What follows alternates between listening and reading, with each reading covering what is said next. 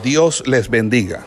El Centro de Formación Ministerial El Goel le da a usted la más cordial bienvenida a este programa de licenciatura en teología. Hoy con la asignatura correspondiente a nuestro pensum académico. Muy buenos días, Dios les bendiga, paz y gracia del Señor Jesucristo sobre todos y cada uno de, ustedes. Nos gozamos, hermanos, de estar aquí eh, sirviéndole al Señor en quizás una de las de, de los servicios que más me entusiasman hacerle al Señor, como es el, el de enseñar la palabra, en el de instruir a otras personas en, el Evangelio de Jesucristo. Hoy nuestro tema es un tema muy importante, eh, aunque realmente eh,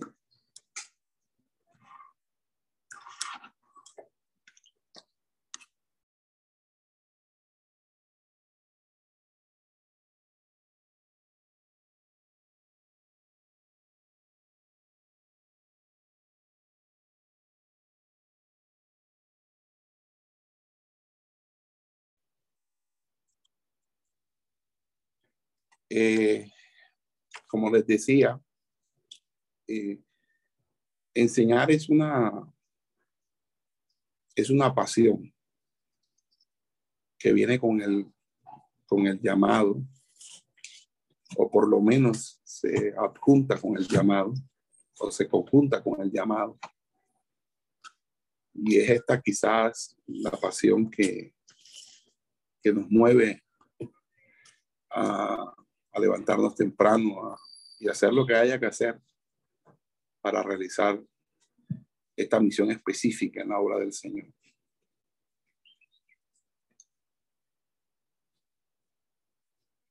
Este tema que vamos a tratar, que tiene como título Teología Pastoral 1,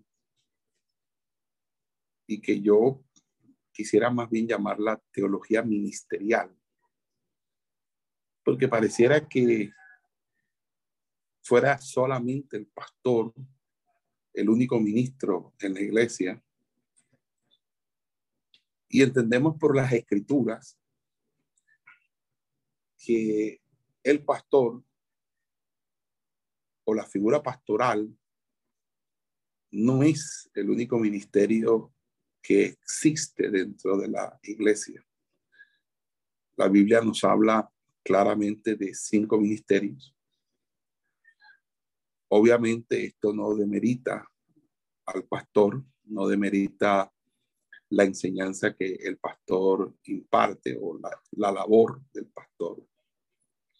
Pero la labor del pastor per se sería incompleta si los otros cuatro ministerios no interactuasen de tal manera que el cuerpo estuviera revestido de una enseñanza, de una doctrina de una impartición integral, completa, para perseguir los objetivos de la unidad de la fe y del conocimiento del Hijo de Dios, la estatura, la medida, la plenitud de Jesucristo.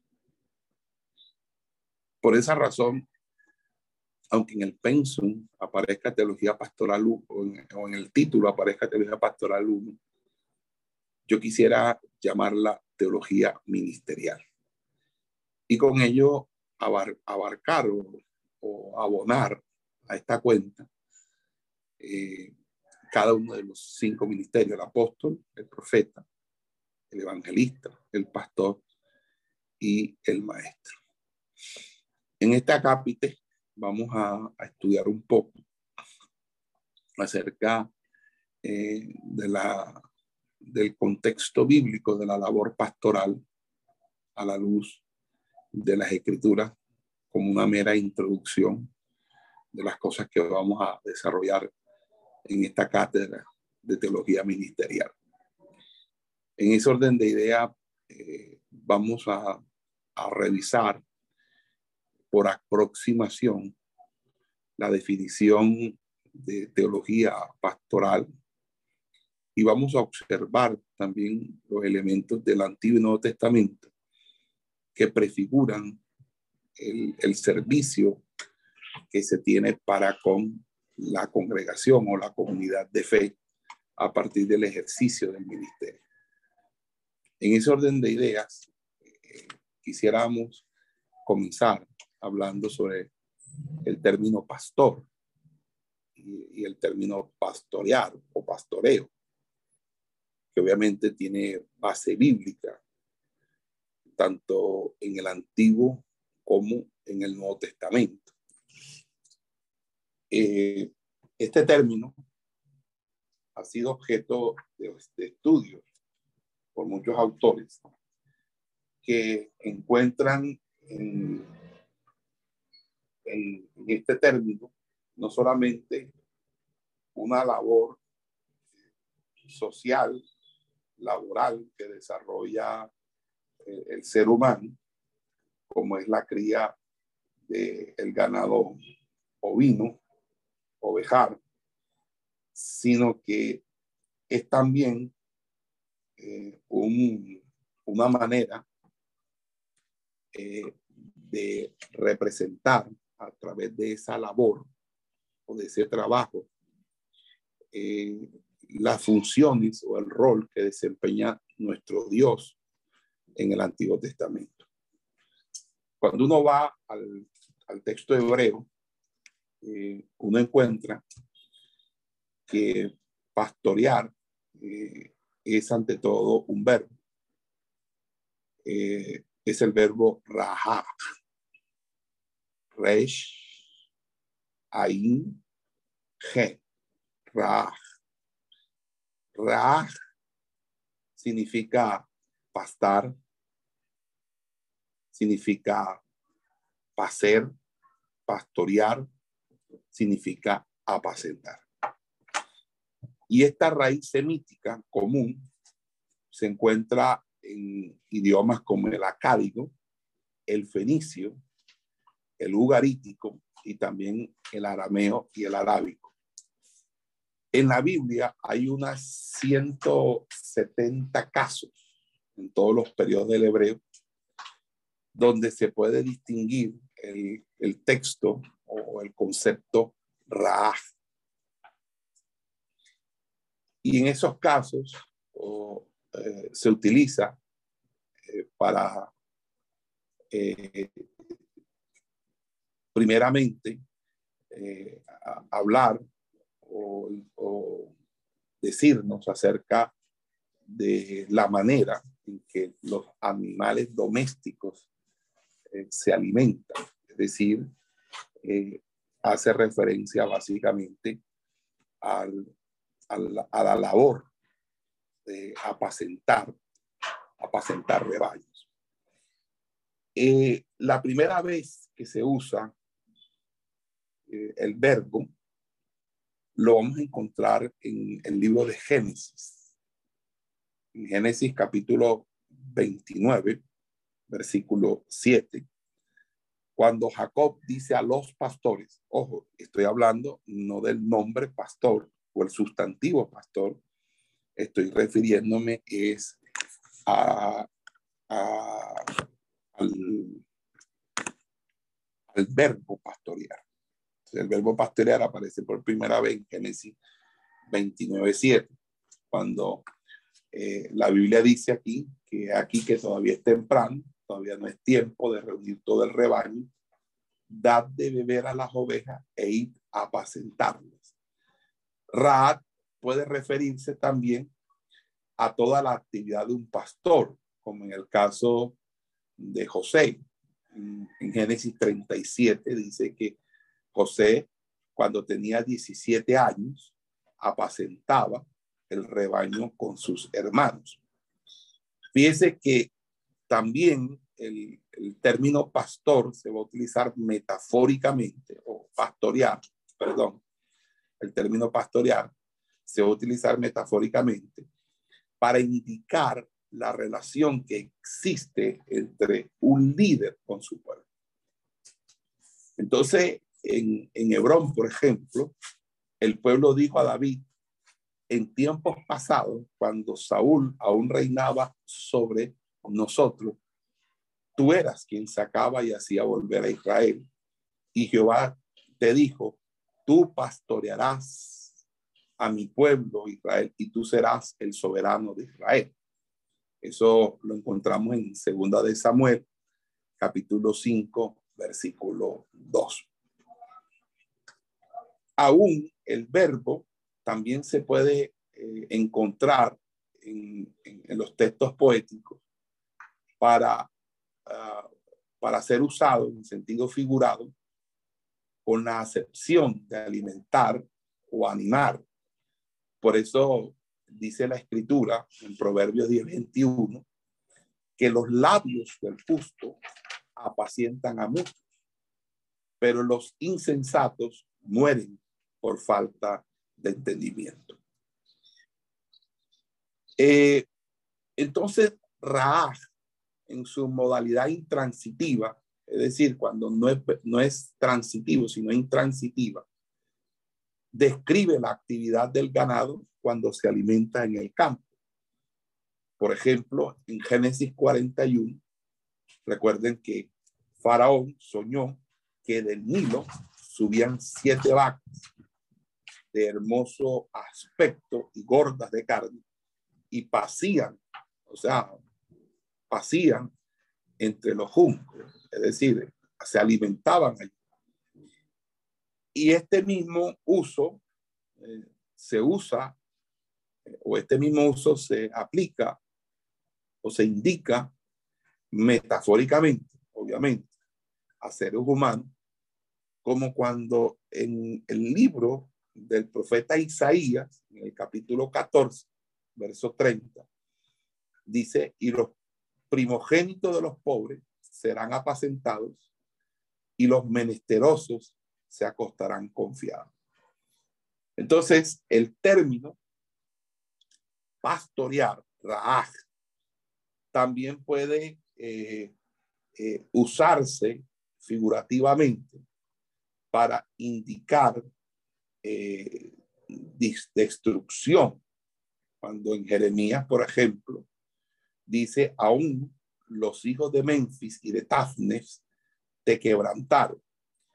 Literalmente consumieron como un animal doméstico, dejando pelado el pasto, básicamente eso. Eh, es el texto de Jeremías, capítulo 2, verso 16. La otra expresión eh, que ya no es eh, verbal, sino es una expresión sustantival o sustantiva de nombre, es el término roej. Roej es el término que se traduce pastor. Y el nombre pastor eh, o el término roej se va a encontrar en el Antiguo Testamento unas 62 veces.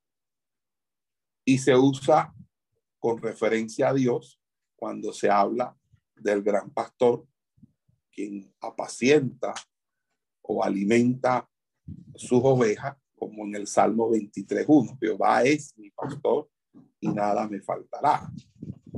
También eh, podemos encontrar este concepto de Dios, el gran pastor, como un concepto muy antiguo.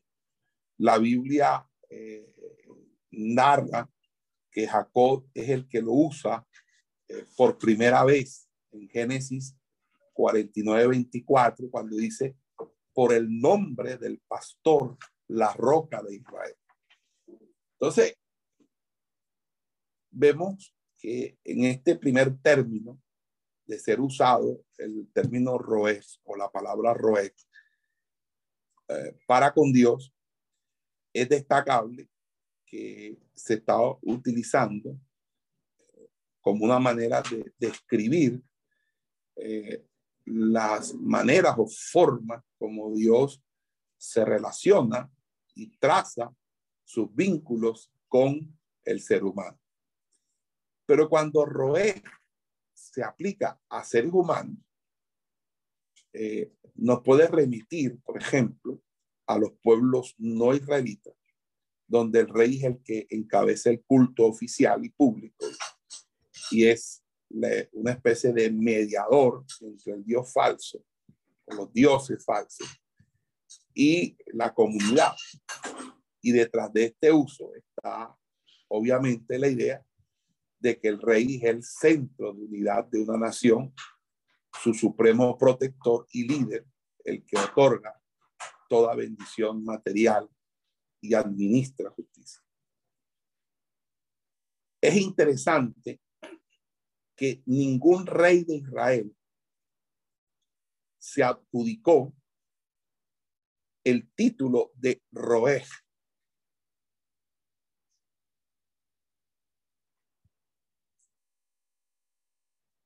Ningún rey de Israel se autoproclamó Roej. Posteriormente, pastores aún se aplica a líderes que no eran reyes, como en el caso de Isaías 44, 28 o en el caso de Ezequiel 34, 2, en los que se hablan de pastores, pero no hablan de la figura del rey, sino más bien de los líderes, eh, del, que, los líderes como son los sacerdotes y profetas. Ahora, también vamos a encontrar en el texto hebreo eh, unos nombres derivados o sustantivos derivados de Roer o de Ra, como es el caso de Mirej. Mirej, que se encuentra 12 veces en el Antiguo Testamento, quiere decir pasto o pastizal, y es el lugar en el que los animales pastan, eh, donde el, se da el alimento que los animales comen. Otro texto, otra palabra que vamos a encontrar es la palabra marit, marit, que se encuentra diez veces y se refiere a pastizal como el lugar. Lo mismo sucede con reit, que aparece solo una vez en Primera de Reyes, capítulo 4, versículo 23. En ese orden de idea, eh, tenemos el concepto pastor o, el pastor en, el contexto del Antiguo Testamento, es decir, eh, utilizando una apropiación del texto eh, del texto hebreo. Ahora, demos cuenta que Raak Roeg eh, habla específicamente de, de, Dios en el sentido de que Jehová es nuestro pastor o Jehová es mi pastor. Y habla eh, obviamente también de,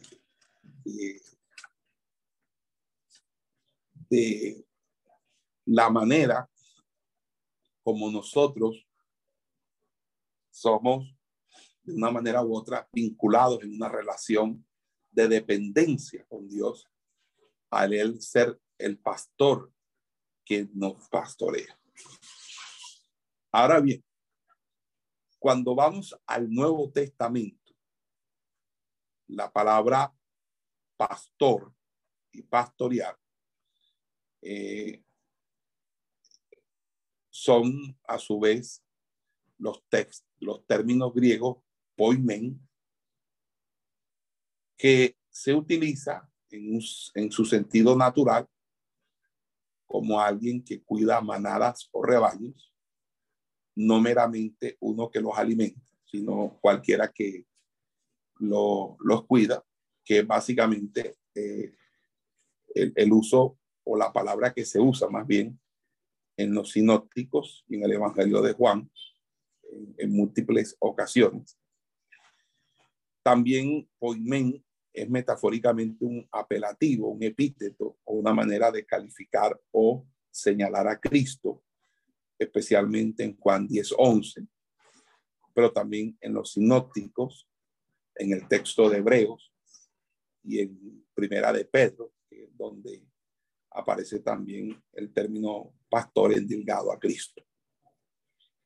También eh, vamos a encontrar nosotros eh, que metafóricamente eh, aquellos que ejercen el pastorado en la iglesia de Cristo se le llama pastores. Los pastores conducen tanto como apacientan la grey. Entonces, en Hechos 20:28, en el versículo 17, eh, indica que este era el servicio encomendado a los ancianos. Los ancianos son los presbíteros, eh, que se les llama supervisores u obispos. Y eh, lo mismo cuando en primera de Pedro, capítulo 5, verso 12, dice, apacentad la grey de Dios cuidando de ella. Esto involucra obviamente un cuidado tierno, una supervisión y una y una y estar atento al, al, al cuidado del rebaño.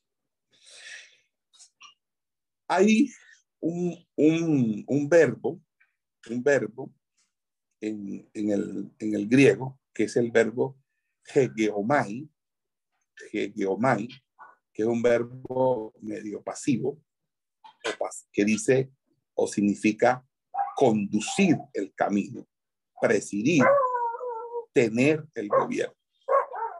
Y se traduce pastores en Hebreos 13, versículo 7. O sea, allí eh, no vamos a encontrar la, palabra poimi, sino en el texto griego es hegeomai, para hablar de aquel que preside, aquel que tiene el gobierno que se traduce eh, pastores.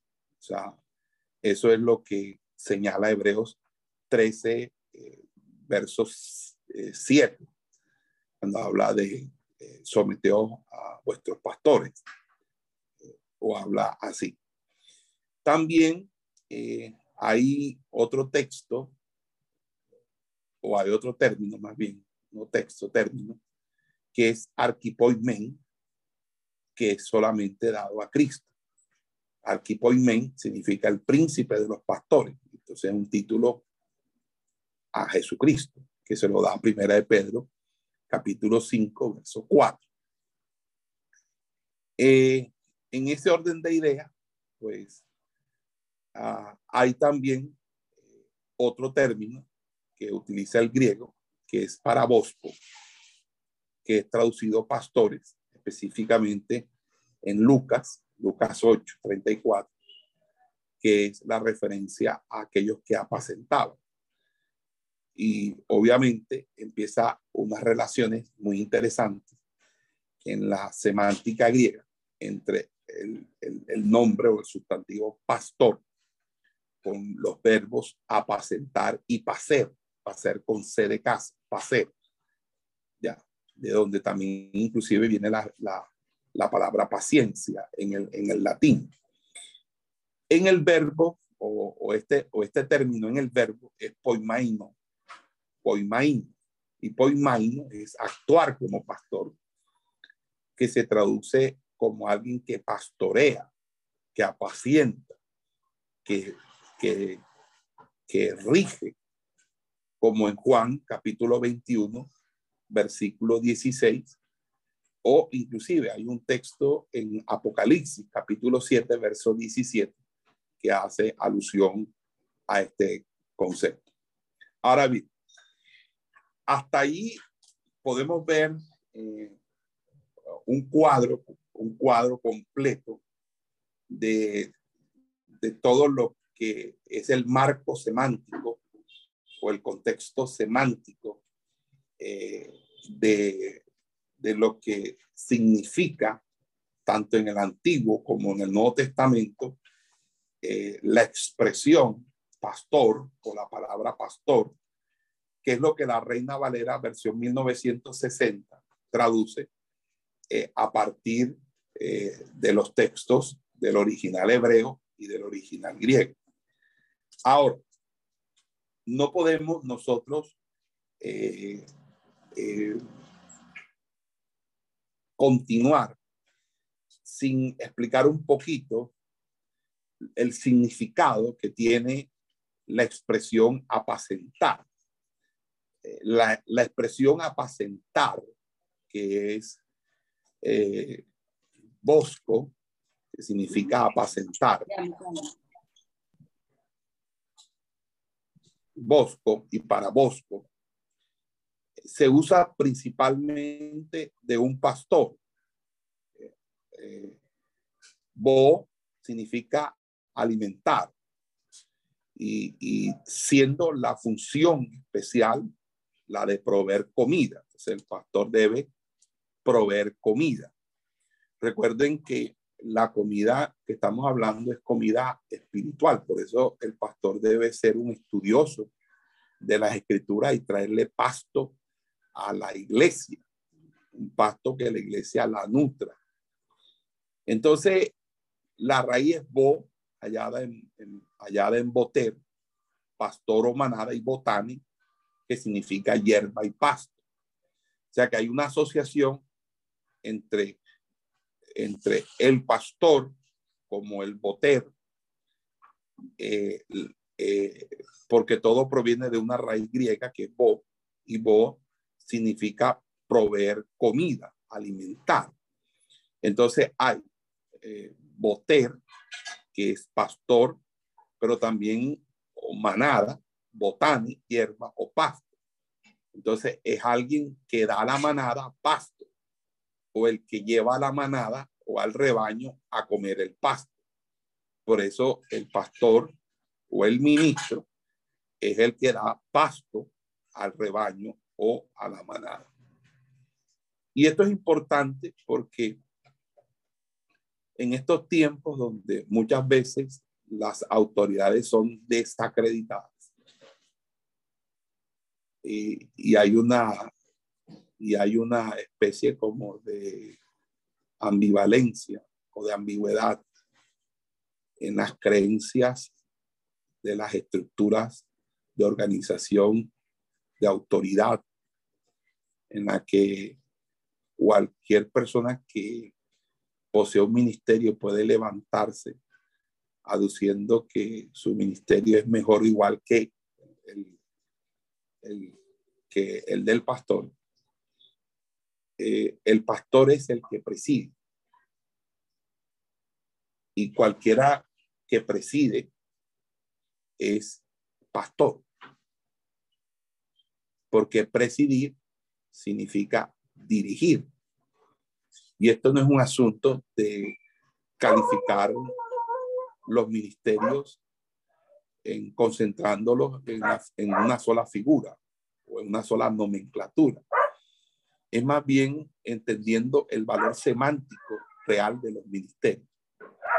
Es decir, si usted es maestro, o usted es evangelista, o usted es apóstol, el hecho de que usted presida, es decir, que usted direccione a un equipo, a un grupo, lo convierte usted en un pastor. No significa esto que usted deja de ser evangelista para convertirse en pastor o que el pastor a la, a la hora del té eh, eh, es, tan, tan laxo que no tiene eh, una fisionomía propia un arquetipo propio o una estructura propia. No, lo que quiero decir, y espero que me entiendan con esto, es que la labor pastoral es una labor que por eso no solamente la cumplen efectivamente el ministerio del pastor específico sin, o singularmente, sino que es una labor que está llamada a hacerla los cinco ministerios. Los cinco ministerios están llamados para pastorear. Pero quien preside es, independientemente a cuál sea su ministerio, eh, es la autoridad espiritual. Y por lo tanto, todos, absolutamente todos, no importando que sean pastores o no, deben tener sujeción al, al pastor. Porque si no hay sujeción a quien preside, entonces se rompe la línea, la, la línea de autoridad y, por ende va a haber rebeldía, va a haber desobediencia. Y la rebeldía y la desobediencia es como el pecado de la idolatría y de la hechicería. Es por eso importante que nosotros tengamos en claro que todo este arraigo conceptual que estamos desarrollando en este primer periplo, en esta primera cátedra inaugural de teología ministerial, nos sirva para nosotros entender que el hecho de dirigir, de presidir, entonces, si alguien es el presidente, en este caso, por ejemplo, de la federación, automáticamente el ser presidente de la federación me constituye a mí como el pastor de todos los ministros que se encuentran en la federación, independientemente de que alguien crea que tiene un ministerio más grande, más bonito, más exitoso o más eh, elocuente. Igual sucede en las iglesias. En las iglesias, cualquier ministerio que se levante eh, debe estar sujeto al pastor. Si no está sujeto al pastor, entonces ese ministerio se está mal formando. Y esto es sumamente importante, mis amados hermanos, porque todo el que no tenga sujeción está fuera del cuerpo. Y todo el que esté fuera del cuerpo termina mal, termina en fracaso, termina en ruina, termina en miseria, termina en destrucción. Siguiendo entonces con, con apacentar, apacentar también está el término poimaíno, que como le decía, actuar, eh, eh, actuar como pastor, que se usa literalmente como el que apacienta, metafóricamente pastorear. Eh, y eso pues lo, lo habíamos hablado ya pero también tenemos que irnos al, al, al, al, otro, al, otro término que, que, puede ser también traducido, que es el término paser. Paser. ¿Por qué?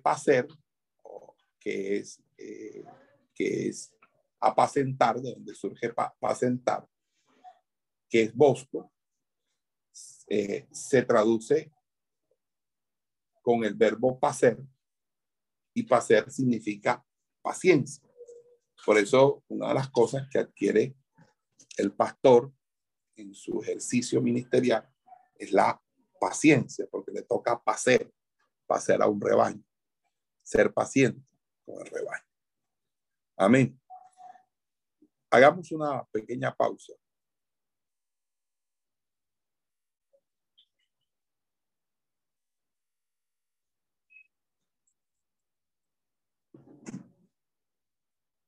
Ok. Eh, luego de este breve rodeo que hemos realizado para traer un, un marco conceptual acerca de los términos que preponderantemente son usados para el sustantivo pastor y el verbo pastorear, tanto en el Antiguo Testamento en su texto, en su texto hebreo, como en el Nuevo Testamento, en su texto griego. Paso a decirles que la historia de Israel se presenta con frecuencia con la imagen del rebaño reunido por Dios como buen pastor. Lo sucedido en el Éxodo en el que Dios extrae a un pueblo de la esclavitud para conducirlo por el desierto hasta la tierra de promisión. Nos muestra la labor pastoral como evidencia y quisiera que alguien de ustedes de manera rápida buscará el Salmo, capítulo 78. Salmo 78, versículos 52 al 55.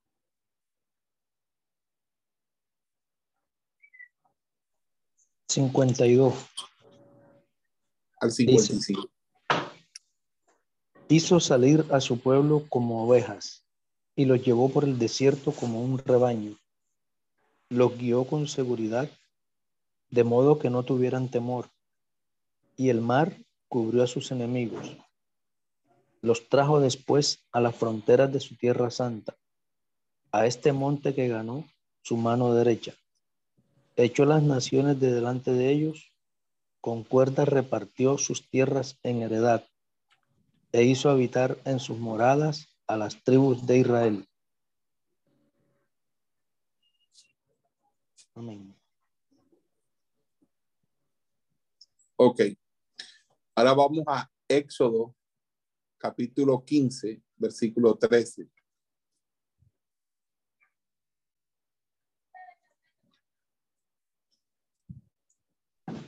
Quince, trece.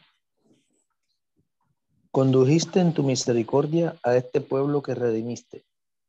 Lo llevaste con tu poder a tu santa morada. Ok, ahora Isaías 41.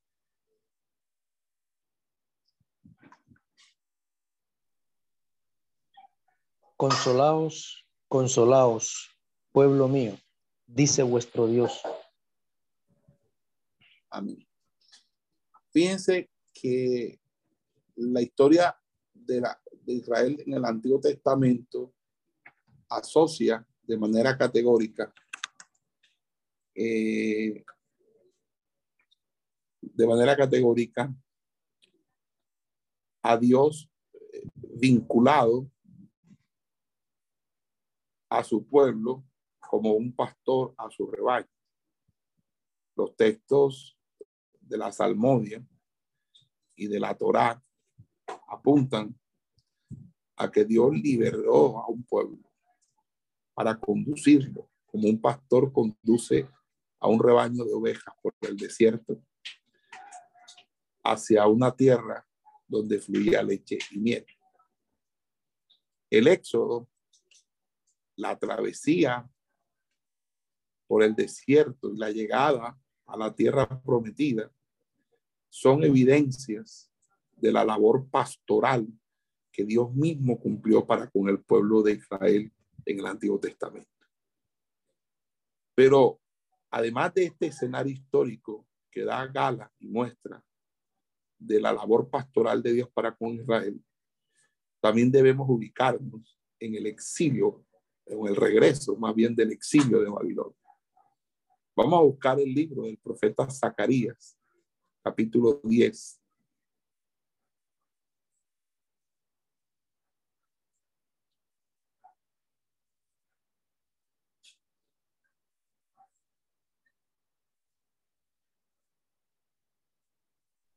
Zacarías 10.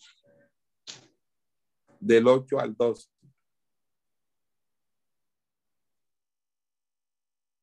Dice, yo los llamaré con un silbido y los reuniré, porque los he redimido, y serán multiplicados tanto como fueron antes.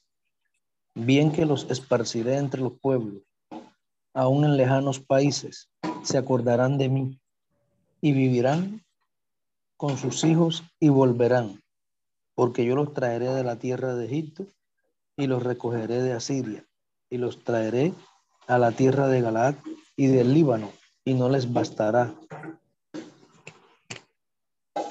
Miqueas 2.12.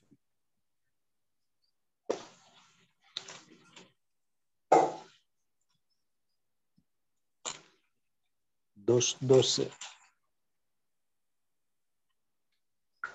Dice, de cierto te juntaré, te juntaré todo, oh Jacob, recogeré ciertamente el resto de Israel, lo reuniré como oveja de Bosra, como rebaño en medio de su aprisco. Harán estruendo por la multitud de hombres. Ok. La palabra pastor también se aplica a aquellos que deben guiar y proteger al pueblo. Eh, la referencia para valorar el ejercicio del pastoreo es el modo como Dios ha cuidado a su pueblo. El Mesías es prototipo del pastor, del buen pastor. Él se presenta como el pastor que viene a salvar, que viene a redimir, a rescatar. Es decir, hay unas ovejas, pero estas ovejas no solamente necesitan ser apacentadas, es que ya no pueden ser apacentadas porque se han ido del rebaño, están fuera del rebaño, expuestas a miles de peligros y quizás hasta en la misma boca del lobo. Ahora el pastor viene a dar su vida por su ovejas. Y cuando Cristo llega al a su ministerio terrenal, Cristo lo que ve es un pueblo que está completamente desubicado, un pueblo que está a espaldas de Dios, con un liderazgo corrompido y un pueblo dominado. Y él les llama o dice que su tristeza o su compasión es porque ve a ese pueblo como ovejas sin pastor. Vamos a Marcos capítulo 6, versículo 34. Y también vamos a Mateo capítulo 9, versículo 36.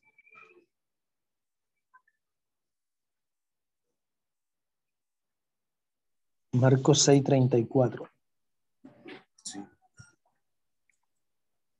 Y salió Jesús y vio una gran multitud y tuvo compasión de ellos porque eran como ovejas que no tenían pastor y comenzó a enseñarles muchas cosas. Mateo 9, 36.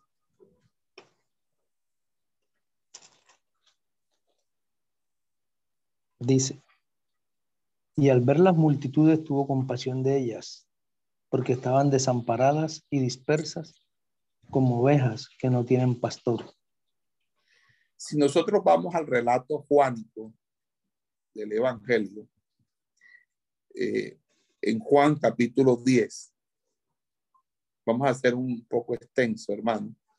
Vamos a leer del versículo 1 al 18, por favor. Allí hay toda una lectura interesante en la que Jesús funge como pastor que conoce a su rebaño y que viene a dar la vida por su oveja. Juan capítulo 10, verso 1 al 18. Hágame la lectura, pastor. Amén. De cierto, de cierto os digo, el que no entra por la puerta en el redil de las ovejas, sino que sube por otra parte, ese es ladrón y salteador. Mas el que entra por la puerta el pastor de las ovejas es. A este abre el portero, y las ovejas oyen su voz, y a sus ovejas llama por nombre y las saca. Y cuando ha sacado fuera todas las propias, va delante de ellas, y las ovejas le siguen, porque conocen su voz. Mas al extraño no seguirán, sino huirán de él, porque no conocen la voz de los extraños. Esta alegoría les dijo Jesús, pero ellos no entendieron qué era lo que decía. Volvió pues Jesús a decirles, de cierto, de cierto os digo, yo soy la puerta de las ovejas. Todos los que antes de mí vinieron, ladrones son y salteadores, pero no los oyeron las ovejas. Yo soy la puerta, el que por mí entrare será salvo y entrará y saldrá y hallará pastos. El ladrón no viene sino para hurtar y matar y destruir. Yo he venido para que tengan vida y para que la tengan en abundancia. Yo soy el buen pastor. El buen pastor su vida da por las ovejas. Mas el asalariado y que no es el pastor, de quien no son propias las ovejas, ve venir al lobo y deja las ovejas y huye. Y el lobo arrebata las ovejas y las dispersa. Así que el asalariado huye porque es asalariado y no le importan las ovejas. Yo soy el buen pastor y conozco mis ovejas y las mías me conocen. Así como el Padre me conoce y yo conozco al Padre y pongo mi vida por las ovejas. También tengo otras ovejas que no son de este redil. Aquellas también debo traer y oirán mi voz y habrá un rebaño y un pastor. Por eso me ama el Padre, porque yo pongo mi vida para volverla a tomar. Nadie me la quita, sino que yo de mí mismo la pongo. Tengo poder para ponerla y tengo poder para volverla a tomar. Este mandamiento recibí de mi Padre. Amén.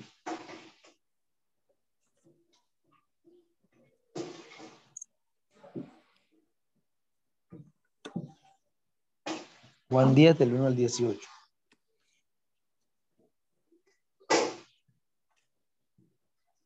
Amén.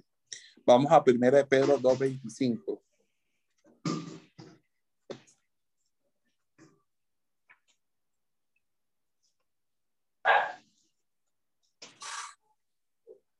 Primera de Pedro 2.25. Porque vosotros erais como ovejas descarriadas, pero ahora habéis vuelto al pastor y obispo de vuestras almas.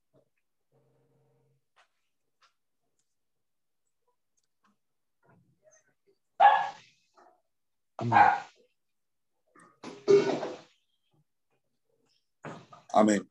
Entonces, fíjense eh, lo que está diciendo eh, la, la escritura aquí, ¿verdad? Que Cristo es el buen pastor que su vida da por las ovejas, pero también está diciendo aquí que al final ah, seremos un solo rebaño y un solo pastor. ¿Ok? Ahora, la, la práctica de la pastoral de Jesús o la manera como Jesús pastoreó, que se encuentra registrada los evangelios sinópticos en el evangelio de Juan, da cuenta de los objetivos que Jesús perseguía con su labor pastoral. Jesús aparece como pastor, pero también como un profeta, un profeta escatológico, que anuncia eh, el advenimiento del reino con su, con su sola presencia. Él ha traído al pueblo el reino. Y por esa razón, reino está en sus palabras, el reino está en, en lo que él está impartiendo, porque las palabras de él son espíritu y son vida. Y el que cree en él, de su interior correrán ríos de agua viva.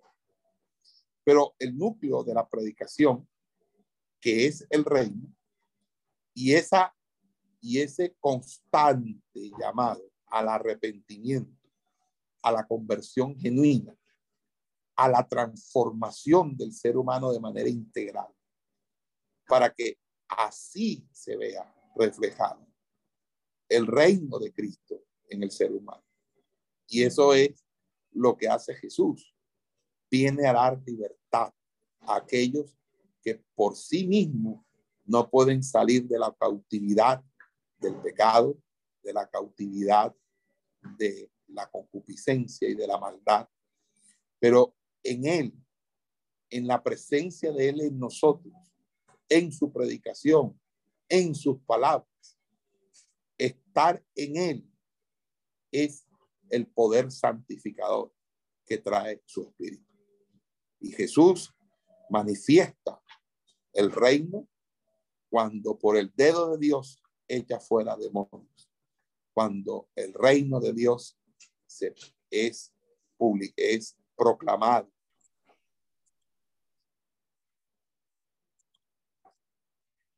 Entonces, en ese orden de idea, encontramos que ese reino no es solamente el, que el reino ha llegado, sino es lo que la teología paulina nos va a enseñar cuando eh, en la célebre frase, el ahora, pero todavía no, que es obviamente la culminación del proceso de salvífico con la redención corporal. Entonces, eh, es el reino que él gobierna, que traerá justicia, que traerá paz, que hará de este, de este mundo un cielo nuevo y una tierra nueva. Jesús eh, une a los apóstoles para que concreten una misión. Y luego que resucita, les hace entrega de una tarea. Y esa tarea es precisamente el de seguir su ejemplo, que con amor y entrega apacentó a un pueblo, les apacentó a ellos.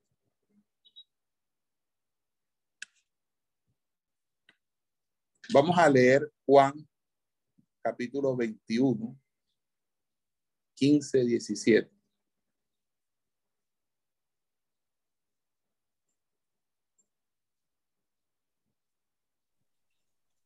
Juan 21.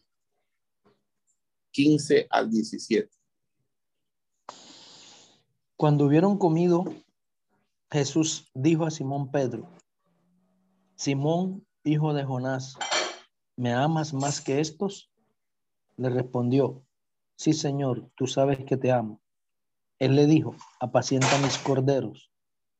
Volvió a decirle la segunda vez, Simón, hijo de Jonás, ¿me amas? Pedro le respondió, sí, Señor, tú sabes que te amo. Le dijo, pastorea mis ovejas. Le dijo la tercera vez, Simón, hijo de Jonás, ¿me amas? Pedro se entristeció de que le dijese la tercera vez, ¿me amas? Y le respondió, Señor, tú lo sabes todo, tú sabes que te amo. Jesús le dijo, apacienta mis ovejas. Amén. Amén. Fíjense, mis amados hermanos, que toda, eh, todo, todo esto es producto de, Jesús tratando de inculcar en, sus discípulos, en sus apóstoles, eh, esa fidelidad para con la obra del Señor. Ese compromiso, esa responsabilidad. Amados, la obra de Dios amerita un compromiso, una responsabilidad. Eh, no estamos tratando con asuntos banales, estamos tratando con asuntos celestiales y asuntos eternales.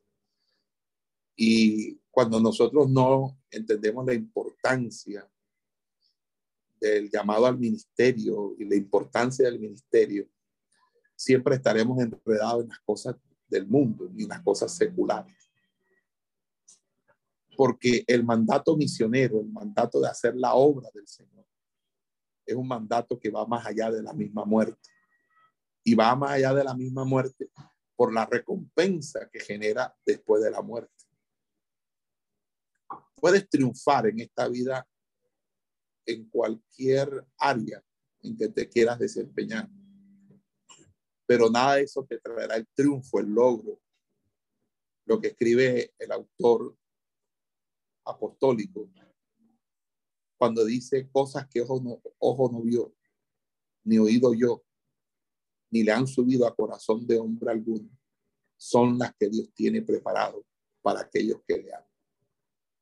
Amado hermano, cuando uno entiende lo que Cristo quiso decir cuando dijo, dice Pedro, apacienta mis ovejas, es cuando dice, Señor, Federico, apacienta mis ovejas.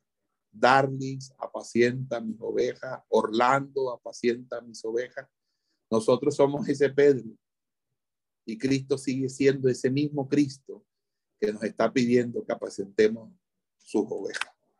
Es una responsabilidad que trae la gratificación de que nunca jamás seremos avergonzados.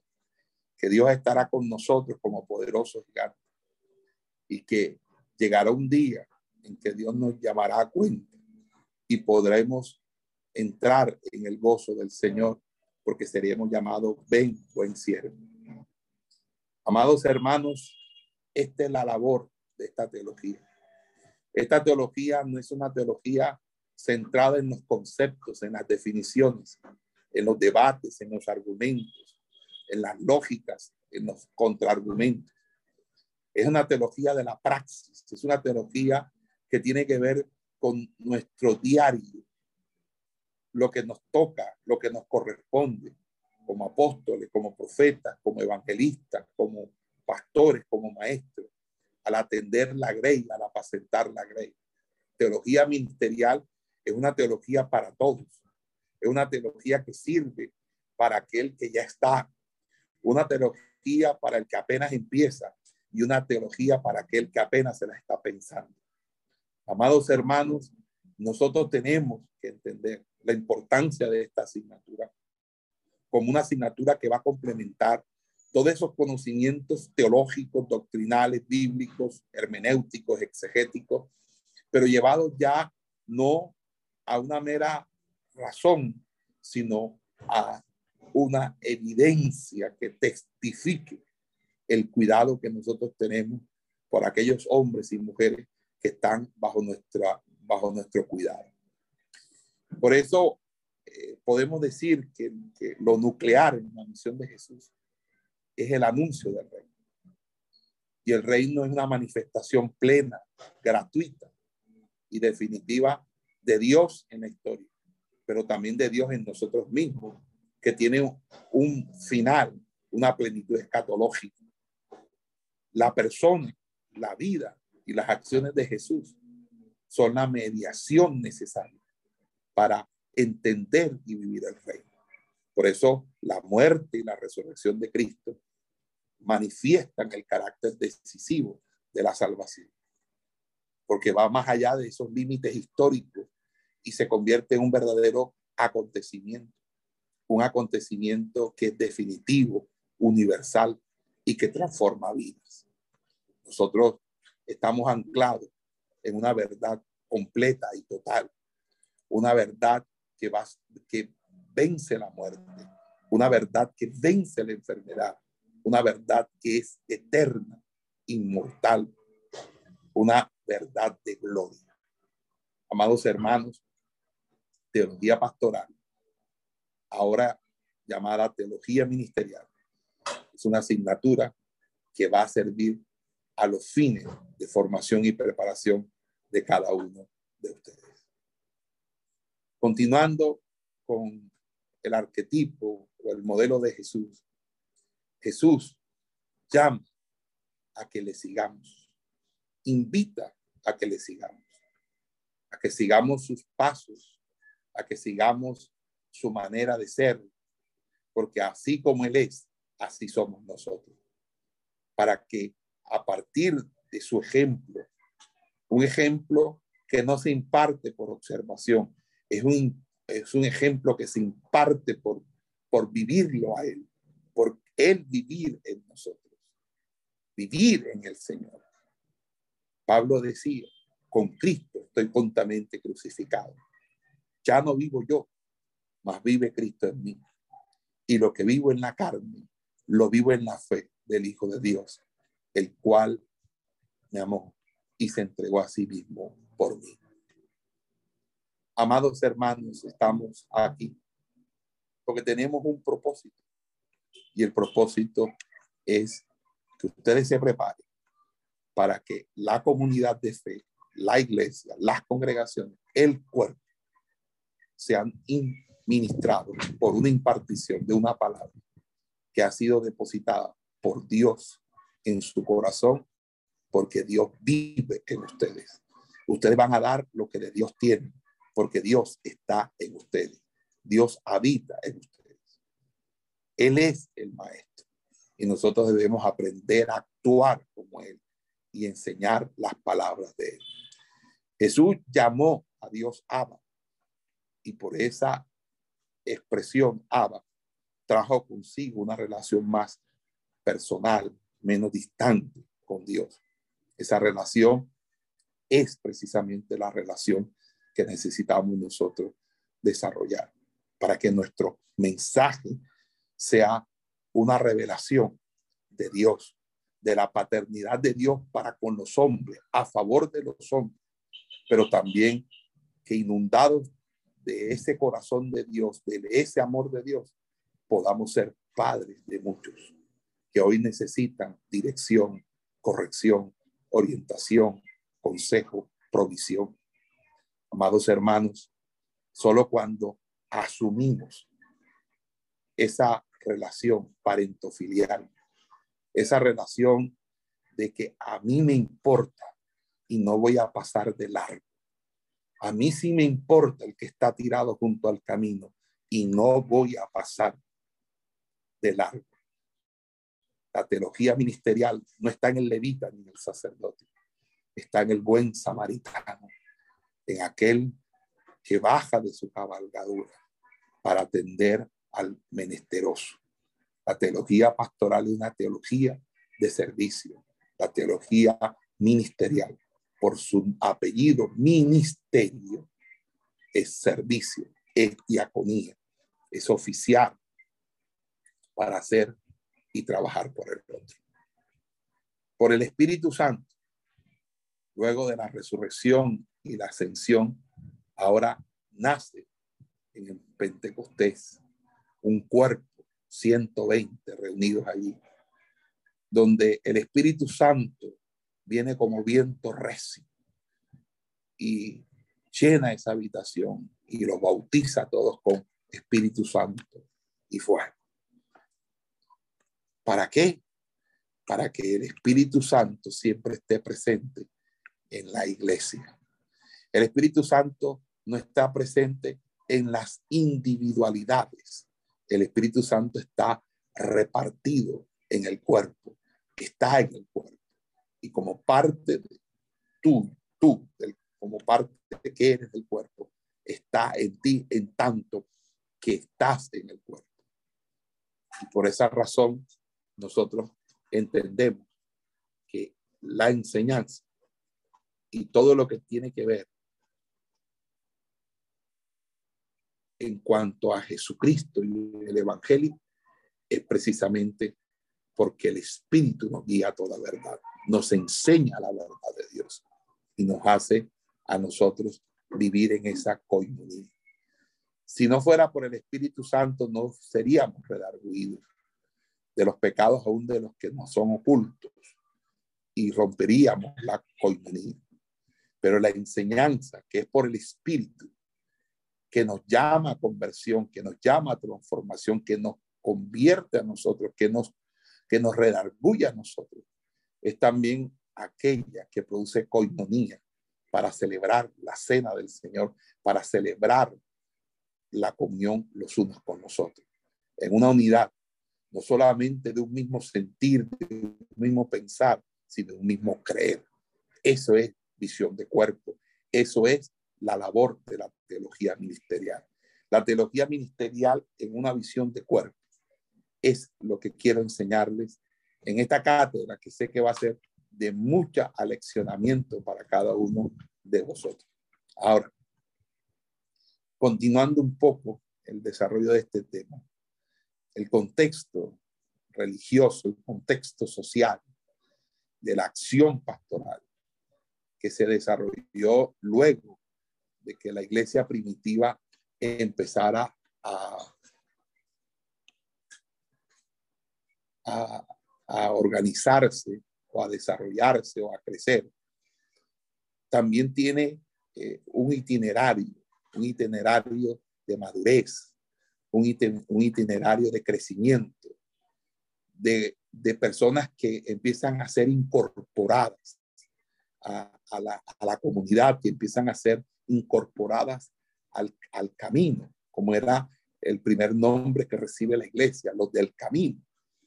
Y que luego, obviamente, empieza toda una reflexión teológica, un ejercicio de la enseñanza, porque es precisamente empiezan las preguntas, empieza la transición del modelo antiguo testamentario al modelo neotestamentario, la revelación del antiguo pacto y su interpretación a la luz del nuevo pacto y cómo a la luz del nuevo pacto, el antiguo pacto es una sombra de un bien venidero y cómo el antiguo pacto fundamenta el acta fundacional del nuevo pacto de tal manera que no hay nuevo pacto sin antiguo pacto y lo que hay es una unidad, una unidad doctrinal entre el uno y el otro.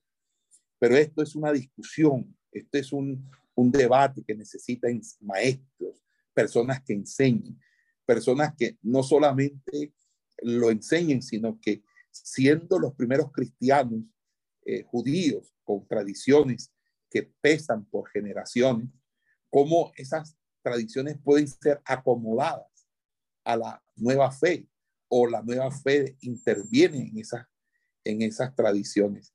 Y si ahora luego los paganos, llamados gentiles, que no conocen la ley mosaica, asumen el papel de cristianos, entonces eh, son ellos también eh, necesariamente eh, copartícipes de la herencia nacional o la, de la herencia cultural judía o el cristianismo está colocado por encima en su carácter universal de los valores tradicionales del judaísmo.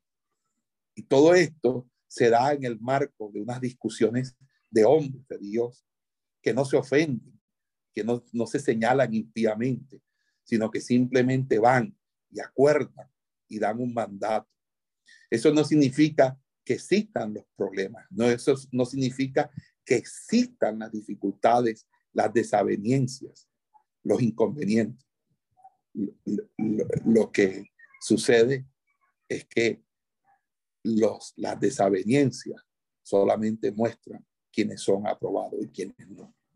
En ese orden de ideas tenemos algo bastante claro y es que la iglesia se mantiene en ese ejercicio, en el ser y en el hacer. Quiero entonces concluir que esto lleva a que la iglesia sea direccionada a través de epístolas, cartas, que van atendiendo situaciones polémicas dentro de la iglesia, pero también para alentar a la iglesia cuando los poderes públicos empiezan a perseguirla jurídica y militarmente. Todas estas iglesias de Jerusalén, Antioquía, Corinto, Macedonia, Roma, Galacia, etcétera, Filipo, Efeso, son comunidades que van a recibir instrucción, enseñanza, visita, supervisión. Y todo eso es teología pastoral.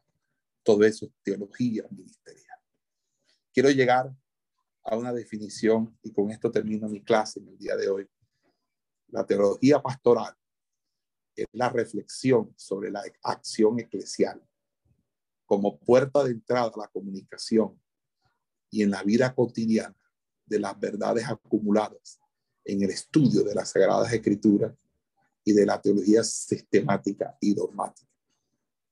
¿Qué tiene que hacer la teología pastoral? Que vamos a llamar la teología ministerial. Reflexionar sobre la acción que se, que se comparta o que se comporta en la iglesia, que se realiza en la iglesia, que tiene que ver con la predicación de la sana doctrina, de la sana enseñanza, pero una sana doctrina, sana enseñanza que apoye una vida cotidiana, que fundamente la vida cotidiana. No estamos para las discusiones de grandes, de, de grandes conceptos, de grandes terminologías. Estamos es en la teología del día al día, de la vida práctica, la teología que trae consejo sabio al que tiene dudas y que son precisamente verdades acumuladas por las escrituras y por la teología bíblica que se desarrolla de las escrituras.